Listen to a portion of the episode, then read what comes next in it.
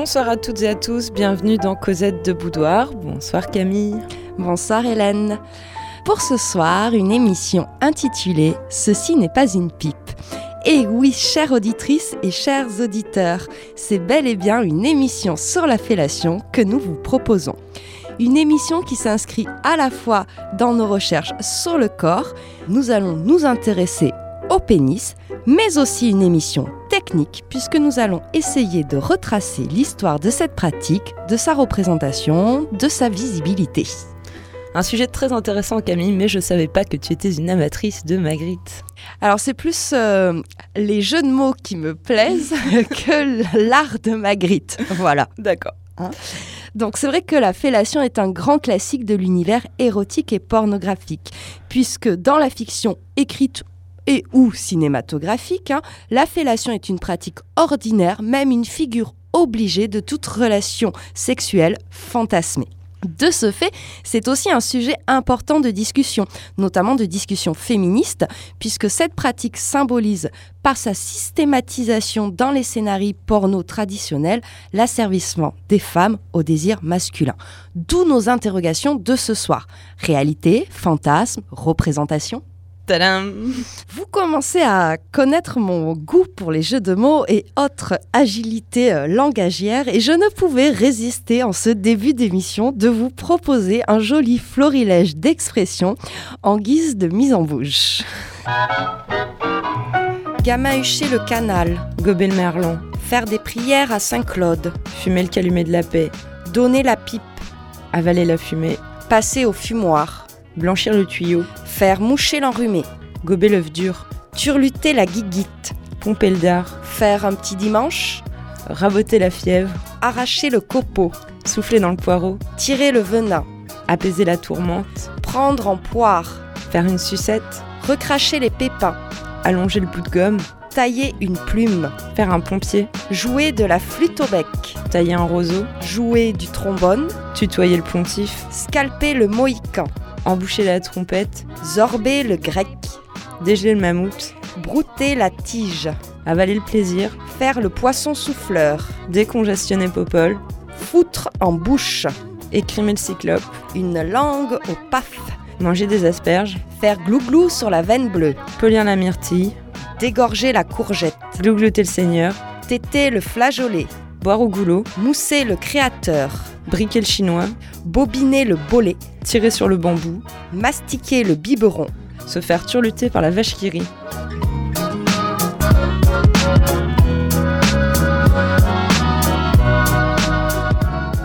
Et ben voilà, Camille, dans ta grande tradition hein, des expressions, j'aime bien le mot euh, irrumation. Mais bon, c'est une forme particulière de, fellation. Oui, le terme fellation, ça vient du latin fello, sucer, téter. Alors, on s'aperçoit que finalement que ce lexique de la fellation est assez pauvre, hein, puisqu'on a trois images de base aspirer, souffler, manger. Du côté euh, anglo-saxon, on va trouver l'expression blow job, hein, s'appliquer à souffler. Donc une émission ce soir en deux parties hein, euh, qui vont nous mener de l'Antiquité à nos jours. Commençons par l'Antiquité donc. Chez nos Grecs et nos Romains, le contact buccal génital est très mal vu. Accepter une fellation est infamant, c'est bon pour les vieillards. Hein. Sexe et bouche ne font pas bon ménage, c'est même une insulte, une abjection et un déshonneur. Donc c'est vrai que là, pour débuter l'émission euh, sur la fellation, c'était peut-être pas le meilleur contexte. Alors je vous ai récupéré un petit florilège d'insultes et on va voir que ce stéréotype, hein, comme quoi euh, une fellation c'est déshonorant, etc., on le retrouve aussi au XXIe siècle, on le verra en toute fin euh, d'émission. Alors par exemple, Catulle, s'adressant à Furius via des épigrammes, lui dit Vous m'accusez de ne pas être un vrai mâle, je vous enfilerai dans le cul et dans la bouche. Et à Aurelius, avec qui aussi il avait quelques soucis Tu veux séduire celui que j'aime, tu folâtres avec lui, tu essaies de tous les moyens. En vain, car si tu as beau intriguer contre moi, c'est dans la bouche que je te la mettrai d'abord. Mhm. On est courtois chez les Romains. On retrouve un peu cette idée-là euh, dans des poèmes priapiques. Hein. Voleur, je t'enculerai une première fois. Si tu essaies une nouvelle fois, c'est dans la bouche que tu le trouveras. Si tu reviens voler une troisième fois pour que tu éprouves l'une et l'autre peine, c'est dans le cul et dans la bouche que je te le mettrai. Les voleurs, si je les surprends à trois ou quatre reprises, n'en doutez pas, je le leur mettrai dans la bouche. Il parle de peine. oui, parce que euh, chez nos Grecs et chez nos Romains, alors il y a bien une sexualité qui est valorisée, hein, c'est celle qui est une sexualité active, hein, entre hommes principalement. Donc se faire sucer, en fait, c'est euh, être passif. Hein. Tout comme sucer, là aussi, c'est être passif. Du côté de l'Égypte, euh, parce qu'on est toujours dans l'Antiquité. Du côté de l'Égypte, la fellation est, beaucoup plus valorisée. Hein. On pense évidemment à la figure d'Isis, hein, avec ses représentations euh, de cette déesse réanimant le pénis d'Osiris avec sa bouche, hein, puisque Osiris avait été découpé en morceaux. Le morceau de son corps avait été jeté le long du Nil, et Isis, en tant que bonne épouse, le reconstitue, et pour le réanimer, hop, une petite pipe. Alors du côté de l'Inde, je suis sûre qu'on est beaucoup plus ouvert. Ah ben oui, dans le Kama Sutra, on va trouver un chapitre entier consacré au ce qu'on appelle congrès buccal, c'est-à-dire l'art de la fellation. On parle de congrès, hein. Ouais, c'est pas très joli, mais, mais bon. Le G8. Le G8 de la fellation. Donc, je ne sais pas comment ça se prononce en hindi. Hein. L'oparishtaka, hein, c'est ce qui désigne cette pratique, hein, euh, semble être réservé aux eunuques qui font la profession de masseur. Et donc, on vous a trouvé un petit extrait euh, du Kama Sutra qui parle de cette pratique et qui va vous donner de très nombreux conseils pour réussir une très bonne fellation. Mais avant toute chose, je vous lis l'introduction. L'eunuque embrasse et attire à lui les cuisses de son client, puis lui touche les parties centrales de son corps. Si alors il trouve le lingam en érection, il le presse de ses mains et le frotte pour le maintenir dans cet état. Après cela commence le congrès.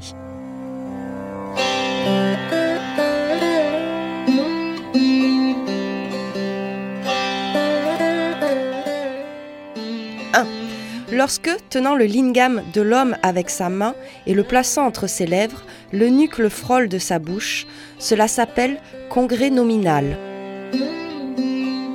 2. Lorsque, couvrant l'extrémité du lingam avec ses doigts rassemblés en forme de boutons de fleurs, l'eunuque en presse les côtés avec ses lèvres, en se servant aussi des dents, cela s'appelle mordillage des côtés. 3. Lorsque, sollicité de continuer, le nuque presse le bout de lingam avec ses lèvres serrées et le baise comme il voulait le tirer, cela s'appelle pression extérieure. 4. Lorsque sur une nouvelle invitation de poursuivre, il introduit le lingam plus en avant dans sa bouche, le presse avec ses lèvres et ensuite le fait sortir, cela s'appelle pression intérieure. 5. Lorsque, Tenant le lingam dans sa main, le nuque le baise comme s'il baisait la lèvre inférieure. Cela s'appelle baiser.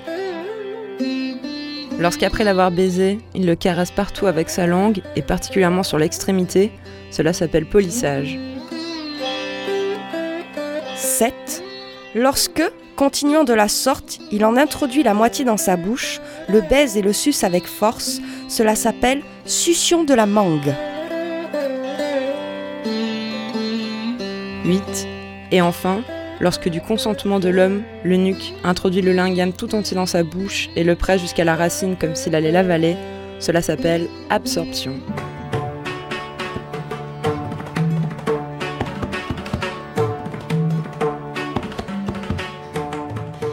Alors il est évident qu'il n'y a pas que les masseurs qui pratiquent ce fameux congrès buccal, mais c'est une pratique qui est défendue avec les femmes mariées. Ah oui. tu n'as pas le droit de te faire sucer par une femme mariée. Par ton épouse Par ton épouse, non. Alors si on reste du côté de l'Asie, en Chine, on ne réprouve pas la fellation, mais ce n'est pas une pratique dominante. Preuve en est, hein, dans les estampes, on trouve beaucoup plus de cunilingus que de fellation. C'est permis comme une préliminaire, hein, mais on ne doit pas gaspiller la semence. Eh oui. Hein, la semence, c'est vital. Eh oui. Du côté du monde arabo-musulman, on ne trouve aucune mention dans le jardin euh, parfumé, un des plus célèbres manuels euh, d'érotologie du XVe siècle. Hein. Néanmoins, on trouvera deux allusions dans le bréviaire arabe de l'amour qui date du XVIe siècle. Hein. Et pour Malek Shebel, hein, qui est un grand chercheur sur ces questions d'érotisme dans le monde arabo-musulman, la fellation subit un très fort tabou langagier. Il dit pas que ça ne se faisait pas, c'est juste qu'on n'en parle pas. Et puis du côté euh, de l'Amérique? Dans la civilisation inca, cette pratique est très présente puisqu'elle est représentée sur des centaines de peaux à goulot et généralement hein, même le, le, bec euh, de ces peaux va ressembler à un pénis. Euh, voilà, on, image beaucoup dans cet art précolombien. Alors maintenant, on va faire un bond dans le temps et on va en venir à notre cher Moyen Âge. Et alors là, euh, ben, pas grand-chose, hein, puisque chez les chrétiens, la condamnation est très forte de cette pratique. Hein. Euh, ça date du IIIe siècle avec Saint Paul, Saint Augustin, puis ensuite le Concile de Trente toute une vaste littérature se développe à l'époque et cette littérature fixe hein, le permis et l'interdit. Les sexualités n'ont qu'un seul, ou plutôt la sexualité n'a qu'un seul but à l'époque, la procréation. Et la fellation devient un péché mortel jusqu'au 19e siècle. Voilà. voilà, voilà. Ça, c'était pour chez nous. bon, il y a la Renaissance. oui, alors on va avoir une des toutes premières mentions de fellation dans Gargantua, hein, avec notre cher Rabelais que tu adores.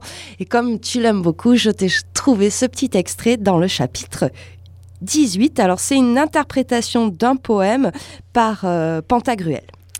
Bah oui, Rabelais était médecin, alors lui, tu vois, le corps, ça effarouche pas. Mm. Alors il nous dit au chapitre 18... Ma femme me sucera le bon bout, dit Panurge. Je m'y dispose. Vous entendez assez que c'est le bâton à un bout qui me pend entre les jambes. Je vous jure que je le maintiendrai toujours succulent et bien ravitaillé. Elle ne me le sucera pas point en vain. Éternellement, il sera le petit picotin, ou mieux. À la Renaissance, donc, on, doit se contenter de cette mention chez Rabelais. C'est vraiment au XVIIe et au XVIIIe, hein, avec l'épanouissement finalement de la littérature et du théâtre érotique, que la fellation euh, va commencer à apparaître dans les textes. Mais elle reste néanmoins moins représentée que la sodomie. C'est vraiment la sodomie qui est la pratique subversive, hein, CF mmh. SAD, mais la fellation commence un petit peu à acquérir ses lettres de noblesse, dirons-nous. Il faut savoir qu'au 18e, hein, c'est l'action de foutre qui compte. Donc euh, c'est sûr que c'est pas assez euh, engageant la fellation. C'est plus considéré comme une préliminaire. Et encore aujourd'hui, on a cette idée-là. Hein. Mais il existe néanmoins de très belles exceptions littéraires.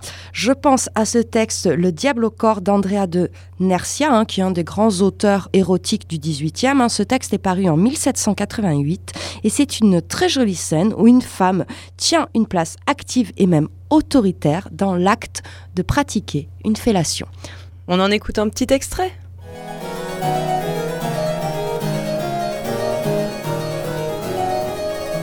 Une comtesse est avec un ancien amant, bel amour.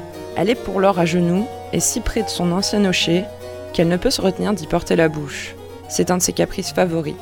Bel amour, qui ne s'en souvient plus, n'a pas le temps de prévenir cette brusque attaque.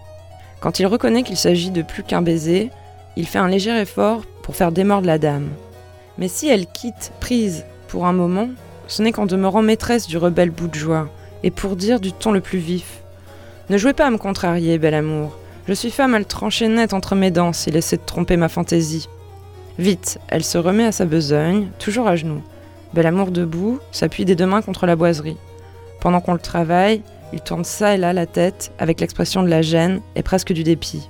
Mais peu après, la volupté le gagne insensiblement. Elle circule de veine en veine, croît et va devenir extrême. Cette jouissance est d'autant plus délicieuse qu'elle a d'abord été contrariée et qu'elle est filée lentement, il sent enfin que les écluses de la vie vont s'ouvrir et croit qu'à ce terme, du moins, on va lui permettre la retraite, mais au plus léger mouvement, les ciseaux d'ivoire se font sentir et l'avertissent qu'il est dangereux pour lui de bouger. Il faut donc qu'il se résigne et darde dans cette bouche libertine le flot qu'on ne lui permet pas de répandre ailleurs.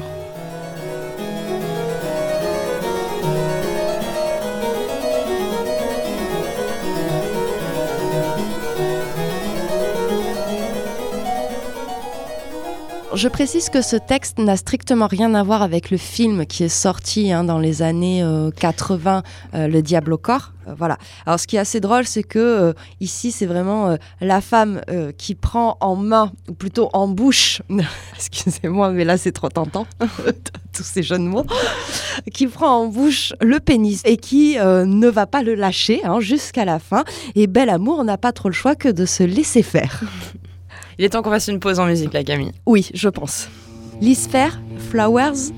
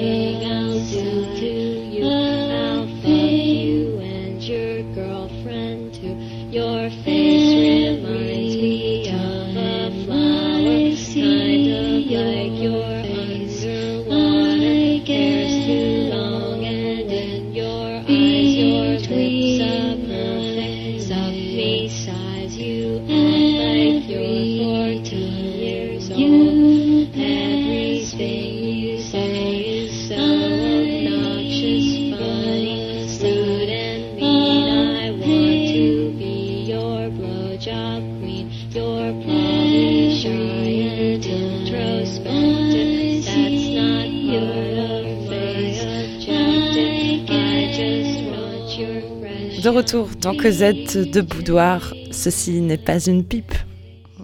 Donc dans ce morceau, euh, Lys euh, Fer nous dit euh, les choses franchement. Donc on a par exemple Je veux te baiser comme un chien, t'habites à la taille parfaite pour être sucé et je veux être ta reine de la pipe. Ça laisse assez peu de place à l'imagination et ce qui est assez drôle c'est que les clips complètement décalé par rapport aux propos, puisqu'on n'a que des, des plans sur des bébés animaux trop mignons.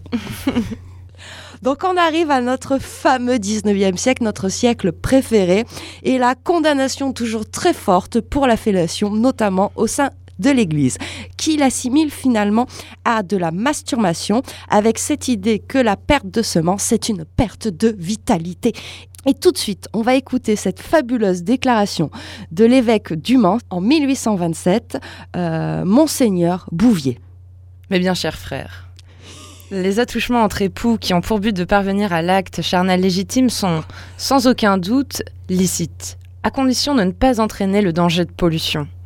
Si cependant ils avaient pour but d'obtenir une plus grande jouissance, il en résulterait un péché véniel. Mais le péché serait mortel si ces attouchements, quoique faits en vue de l'acte charnel, répugnaient gravement la droite raison, comme d'appliquer les parties génitales à un vase autre que le vase naturel. Par exemple, si les époux s'appliquaient réciproquement la bouche aux parties sexuelles pour les lécher à la manière des chiens. On sent que chez Monseigneur Bouvier, la fellation est une préoccupation constante, hein, se lécher à la manière des chiens. Oui, oui. Donc ces interdictions religieuses vont s'ajouter à des injonctions médicales hein, qui ont fortement influencé les comportements amoureux de l'époque. Hein. Mais il est vrai, hein, les écarts sont difficilement évaluables entre pratique et interdit, entre ah bah les textes et ce qui se passe ensuite dans l'intimité. Alors, ce qui est encore pire euh, que la fellation, c'est l'autofellation pour l'Église à l'époque. c'est vrai. Mais là, il faut être souple, alors ça exclut toute une partie euh, de la population qui ne peut pas le faire. voilà. Et là, l'autofellation, c'est de la masturbation. Oui. Hein, clairement. Il faut savoir qu'au XIXe siècle, on a du mal à admettre que la bouche soit un élément érotique. Hein. De même, le baiser sur la bouche est rejeté par une majorité des, Français. Hein. Tout doucement, ça va évoluer, mais il faudra bien tout le XIXe siècle. La fellation est alors encore assimilée à une pratique de prostituée. hein. et d'ailleurs, on va avoir certaines prostituées qui vont se spécialiser hein, euh, dans cette technique. Et cette idée va perdurer jusqu'à l'entre-deux-guerres, hein, pratiquement. Alors, on a retrouvé un petit peu euh, le. euh, comment on pourrait appeler ça? La publicité Ouais, le, le prospectus. le prospectus de mademoiselle Marcelle Lapompe, hein, une prostituée du 19e siècle qui avait édité un catalogue des prix d'amour. hein. Donc ce sont les tarifs de 1915, hein, ça annule euh, tous les précédents. hein, pour, euh, voilà. Et donc dans ce petit catalogue, elle propose quelques fellations très particulières que je vous propose de découvrir. Ah, du coup, c'est un, petit, vraiment à la taille d'un prospectus, trois feuilles, euh, Ouais, la, même mise en page. C'est un trois volets. Ouais, voilà. ouais. Par exemple, tu, euh, pouvais euh, avoir le glougloutage du poireau euh, avec pression de la main, c'est euh, 3 francs 50. Mais si ne se retirant pas tout dans la bouche, c'est 4 francs. Et donc dans ce cas-là, elle, euh, elle ajoute une petite note de bas de page. hein. Je ferai remarquer en passant que ce suçage n'est pas cher, car beaucoup de femmes n'ont pas le cœur assez ferme pour supporter l'arrivée du sperme et se retirent au moment psychologique, ce qui gâte tout le plaisir. Avec moi, rien à craindre, je ne quitte le dard que lorsqu'il ne verse plus de pleurs. Satisfait ou remboursé? Ah ouais. Deuxième proposition, le suçage à la menthe. Hein. Avant de vous faire glouglouter le poireau, euh, elle propose de sucer une pastille de menthe euh, et ça apporte une délicieuse sensation de cuisson. voilà, à bon entendeur, Marcel Lapompe, 1915. Le 19e siècle est vraiment le siècle hein, de la virilité exacerbée qui s'exprime dans la sexualité masculine. On a un fort antisentimentalisme qui se met en place à ce moment-là. hein. Le besoin de foutre est considéré dans l'entre-soi masculin comme un constituant essentiel de la virilité.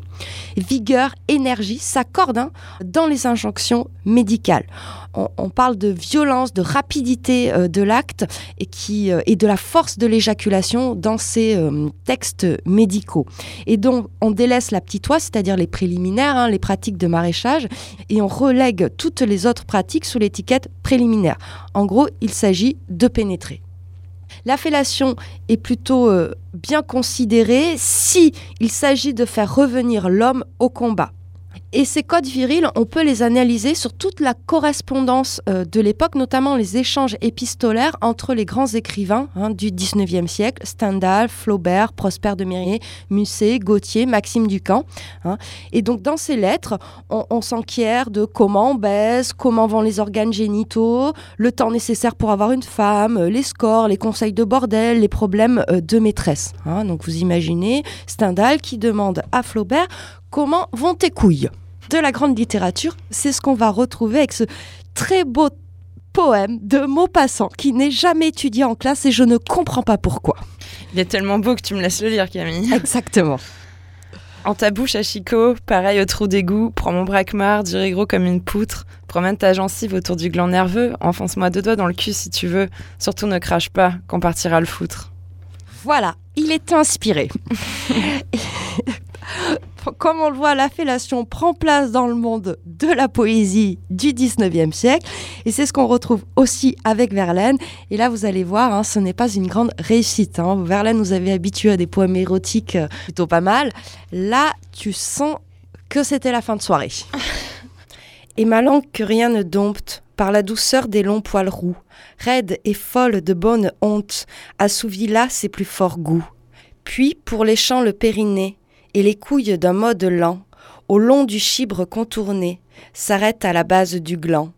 Elle y puise âprement en quête d'une anan qu'elle mourait pour cive, la crème de quéquette, caillée aux éclisses d'amour.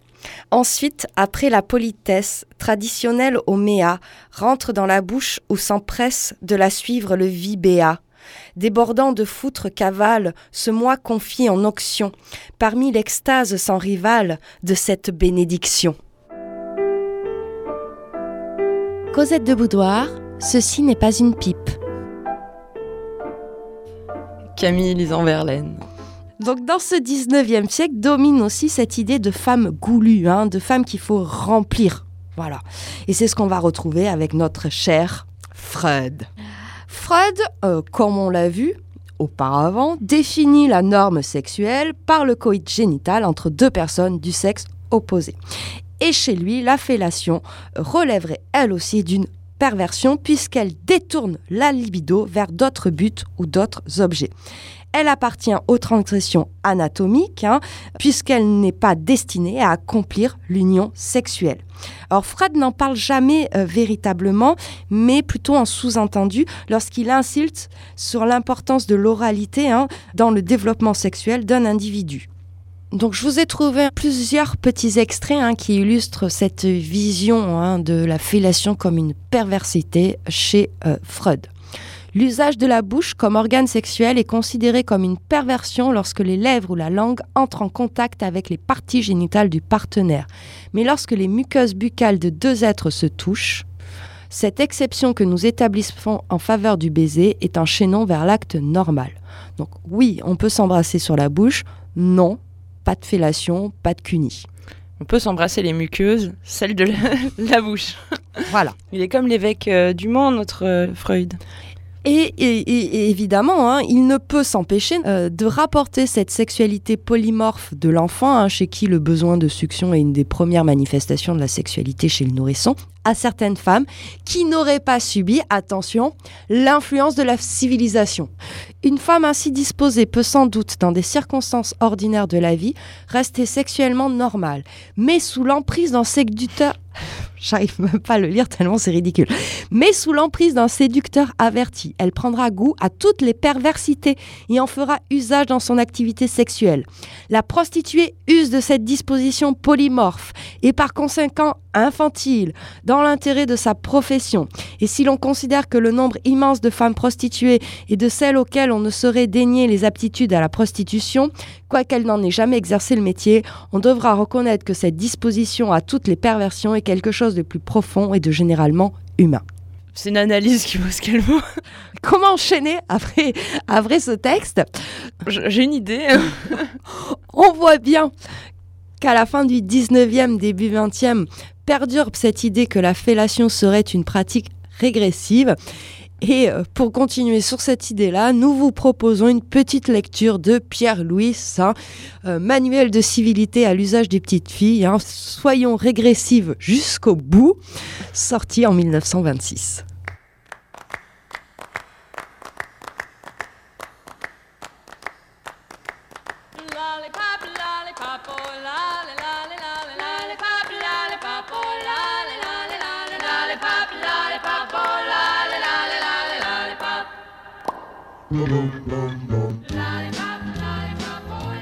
Si vous sucez un monsieur avant de partir pour communier, gardez-vous bien d'avaler le foutre. Vous ne seriez plus à jeun, comme il faut que vous le soyez. Mais vous pouvez en boire le vendredi. Le foutre, pas plus que le lait, n'est considéré comme un aliment gras. Donner 10 sous à un pauvre parce qu'il n'a pas de pain, c'est parfait. Mais lui sucer la queue parce qu'il n'a pas de maîtresse, c'est trop. On n'y est nullement obligé. Si l'amant arrive en avance et que madame votre mère vous prie de le faire attendre, faites-le bander, mais ne le sucez pas.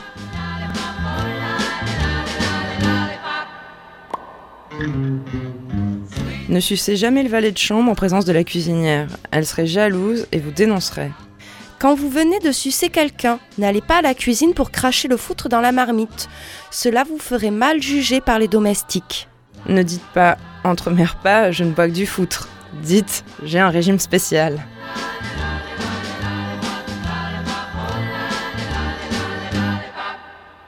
Si on vous demande ce que vous buvez à vos repas, ne répondez pas je ne bois que du foutre. Ne faites pas aller venir une asperge dans votre bouche en regardant languissamment le jeune homme que vous voulez séduire. Si l'on vous demande ce que c'était que pomper, ne répondez pas ce devait être une pine. Si votre professeur vous demande une plume, ne feignez pas de croire qu'il vous prie de lui sucer la queue.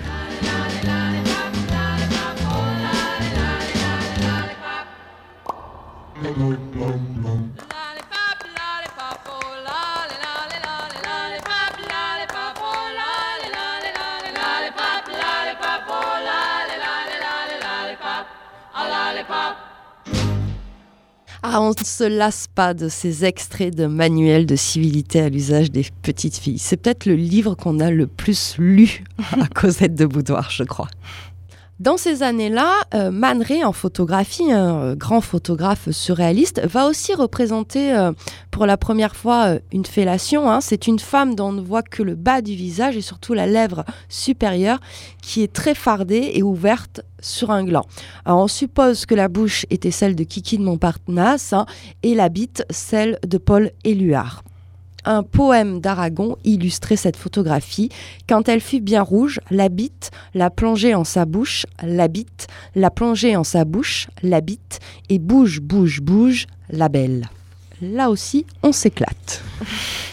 Petite interlude musicale, Cake d'Aquila Frostin. Do you really wanna take it there? Take it there, take it there. Why you pulling on my underwear? Underwear, underwear. Oh, you really tryna take 30 pulling on my underwear. Another DL fellow with skin tone, Carmelo. Four hard drop, show me down like a cello. No, I'm known to carry, wanna be my baby daddy. Kicks up on his face, don't gotta wait till we marry. Forcing on his plate, come and get his taste. Fingertips on my waist, reaching the braille of my lace. A couple bricks in the safe, saving up for your weight. Keep talking out your neck, might got to put you in your place. Grapes and strawberries, the life I live is very. Trips to Monaco and stiff pipes to the belly. Pulling on my strings like Geppetto. Hello, don't like what you hearing, you could always sing the channel. Mink on my lash and I jiggle like jello. Action on my spine while I'm biting on my pillow. It's Miss Four straight fucking up boss. I bust it open, bend it over, get my salad tossed. Uh, oh, you really tryna take it there? Take it there, take it there. Why you pulling on my underwear? Underwear, underwear. Do you really wanna take it there? Take it there, take it there. Steady pulling on my underwear. Cakes d'Aquila, euh, c'est un rappeur queer hein, qui parle dans ce morceau-là du plaisir de se faire sucer par un mec plus viril que soi. Puisqu'on va aborder euh, cette deuxième partie du XXe siècle avec la question euh, de l'homosexualité. En effet, à cette époque-là, dans les années euh, 50, on commence à voir apparaître dans des textes, et notamment les textes de Genet, des descriptions de fellation. Jean Cocteau en offra les illustrations, et là aussi, il représente au crayon, hein, c'est des, plutôt des sortes d'esquisses, euh, des représentations euh, de fellation. Je vous propose de vous lire euh, cet extrait de Notre-Dame des Fleurs, hein, le premier roman euh, paru de Genet. Il a été écrit pendant qu'il était euh, en prison à Fresnes et il sort en 42 ou en 43. Je vous laisse découvrir et ensuite on en parle. Divine prit dans sa bouche les lèvres closes de Notre-Dame.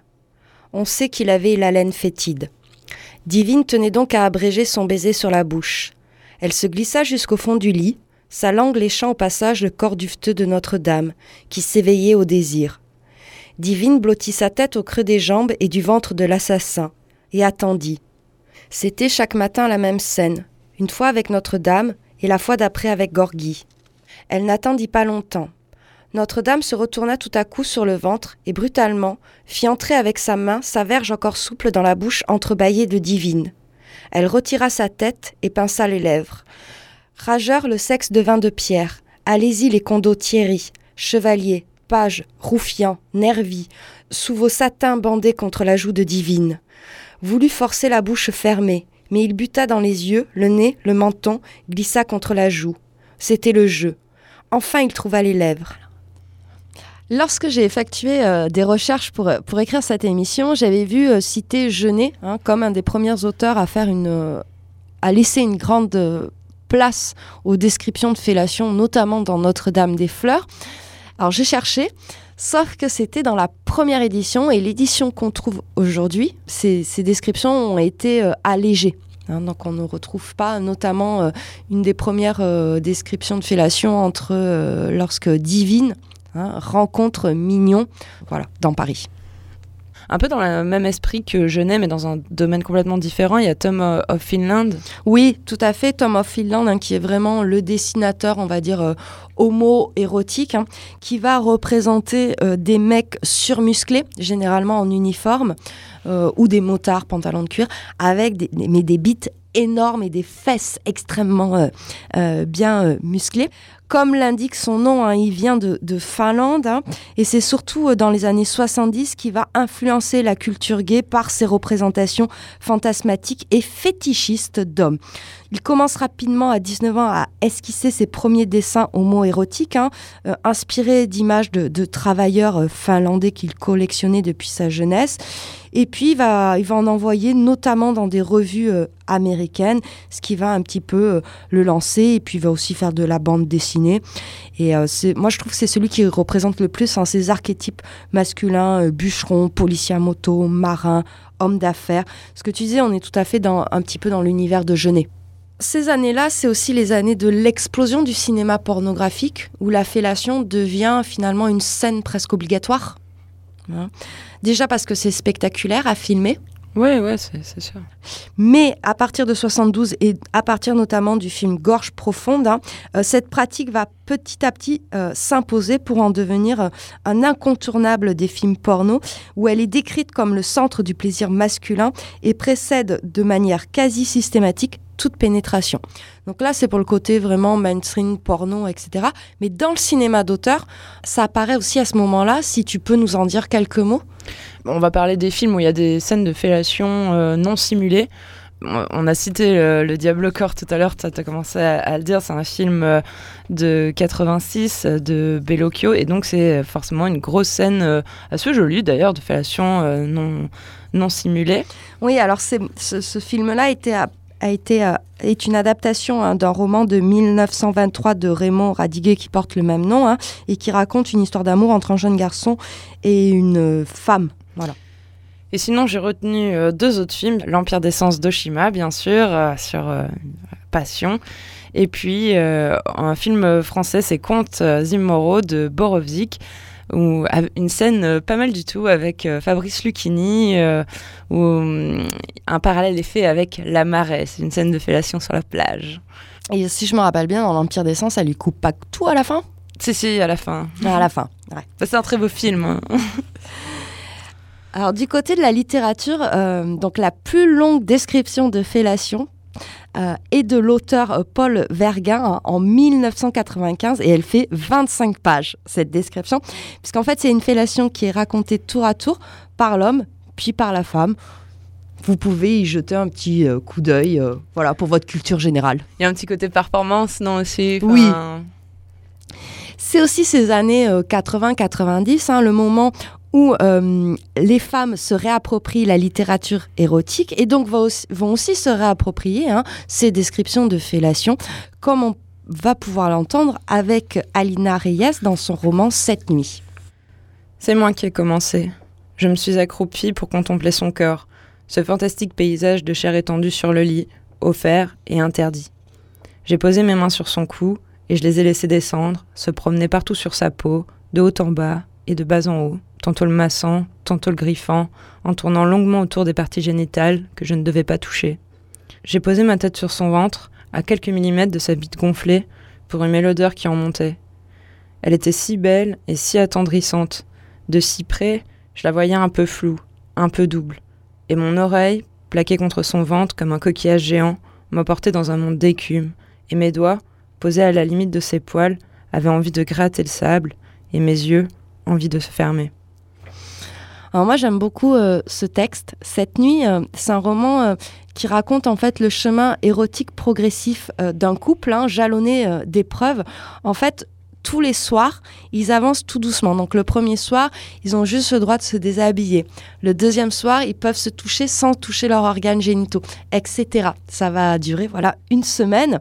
Et contrairement à ce qu'on pourrait im- imaginer où euh, la dernière nuit serait euh, euh, l'osmose, euh, etc. En fait, la dernière nuit, tu t'aperçois qu'il y a un troisième personnage qui est un jeune homme qui mate tout depuis le début. Euh, bien, merci d'avoir spoilé pour euh, les auditrices et auditeurs, voilà, qui voulaient le lire. Bah, c'est comme ça. On lit pas un roman érotique pour la fin, enfin. tu, tu sais déjà ce qui va se passer, quoi. C'est une façon de voir. Tu veux que je te raconte la saison 8 de Game of Thrones? La menteuse, tu l'as pas vu. Oui. Donc dans ces années-là aussi, les années 90, euh, dans la publicité, on assiste à ce qu'on appelle le courant du porno chic, hein, c'est-à-dire où les allusions érotiques et pornographiques sont de plus en plus fortes, ça devient un thème récurrent. Et pour tous ceux et celles qui ont grandi dans les années 90, rappelez-vous de cette pub pour les produits laitiers.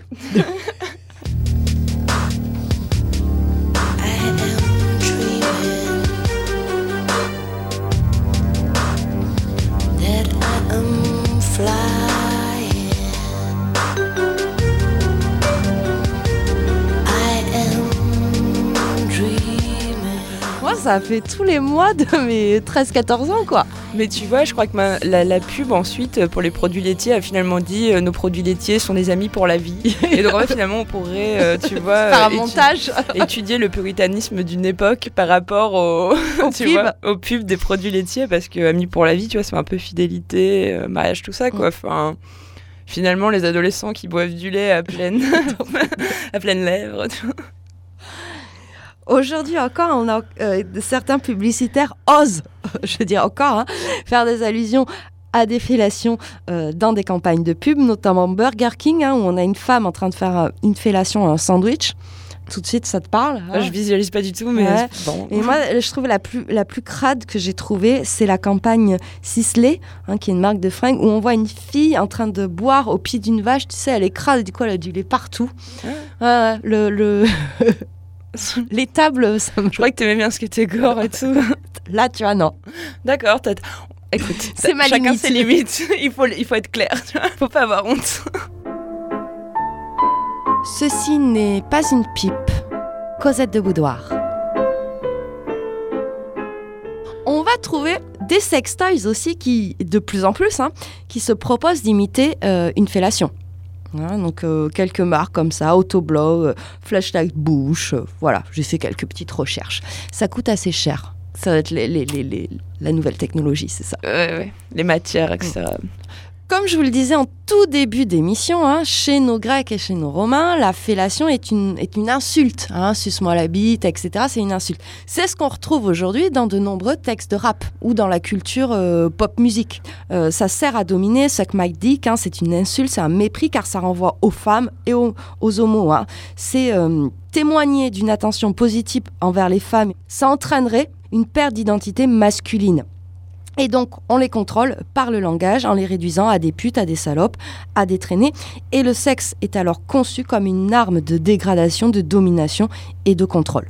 Hein, C'est ce qu'on trouve dans de très très nombreux textes de rap, mais pas que le rap. hein, euh, voilà. Oui, les fameux Suck My Dick et tout ça, quoi. oui. Mm. Euh, c'est pour ça qu'on a passé ce morceau du rappeur queer, parce qu'on trouvait que ça changeait un petit peu euh, ce qu'on pouvait avoir dans ce milieu-là. Et toi qui aimes bien Missy Elliott, elle a aussi une chanson, finalement, elle se par la pratique. euh, bon, Oui, et puis après, euh, il y a plein d'analyses aussi euh, qui, euh, qui montrent que c'est surtout une maîtrise stylistique, mais que c'est peut-être plus dans les battles qu'on va retrouver ces insultes que vraiment dans des morceaux. Enfin, c'est assez complexe, hein, Oui. ces, ces codes-là. Et puis en fait, au final, c'est un peu un cliché aussi, enfin du rap, quoi, tu vois.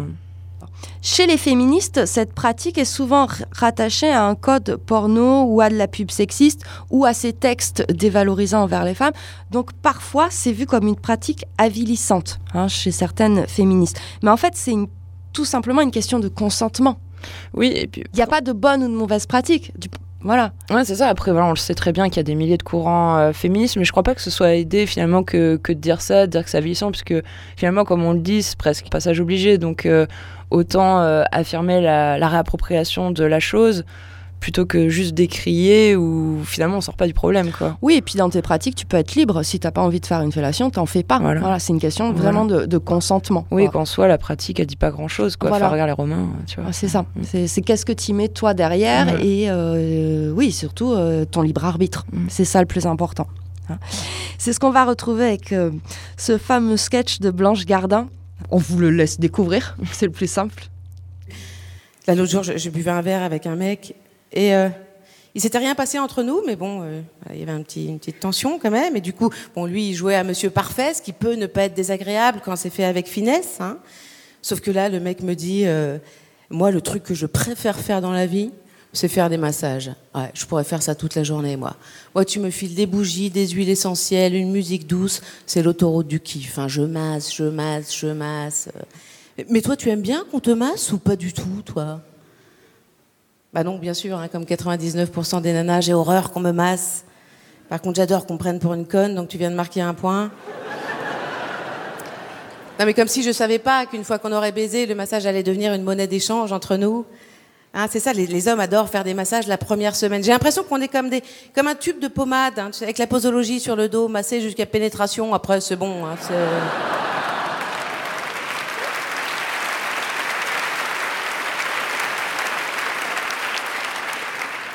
Donc il faut arrêter avec euh, cette technique de drague, les mecs. Euh, J'adore faire des massages. On est au courant, je veux dire que c'est valable pour deux massages spontanés. hein. Peut-être trois si le mec est vraiment dégueulasse et a besoin de lutter un peu plus pour se faire accepter, mais pas beaucoup plus. Alors, j'ai- j'aime pas aller là-dedans, mais c'est vrai que là-dessus, euh, quand même, les nanas sont quand même moins hypocrites et beaucoup plus classe que les hommes. Je veux dire, je pense qu'aucun homme dans cette salle ne s'est jamais fait draguer par une nana qui lui aurait dit euh, Moi, le truc que je préfère faire dans la vie, c'est sucer une bonne bite. Ouais, ouais, ouais.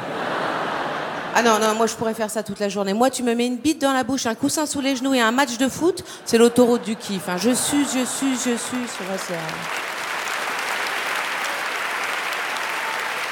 Euh. Mais toi, tu aimes bien qu'on te suce ou pas du tout, toi? Non, on fait pas ça. On fait pas ça. On est moins hypocrite parce qu'évidemment, la pipe aussi hein, deviendra une monnaie d'échange dans le couple euh, qui vous coûtera deux massages à peu près. Quoique non, même beaucoup plus que ça en fait. Je pense que la pipe, euh, c'est une arme de négociation majeure dans un couple. C'est, lourd même, je vois, comme, pouvoir. Enfin, un mec normal, je parle pas de mon ex là, hein, mais un mec normal finalement pour qu'il reste, c'est relativement simple. hein. C'est, euh, c'est, binaire même. hein. Tu le fais chier, tu le suces, tu le fais chier, tu le suces. Il reste. hein. Euh, même si tu le fais chier, chier, chier, tu le suces, suces, suces, il reste. C'est magique, ça c'est.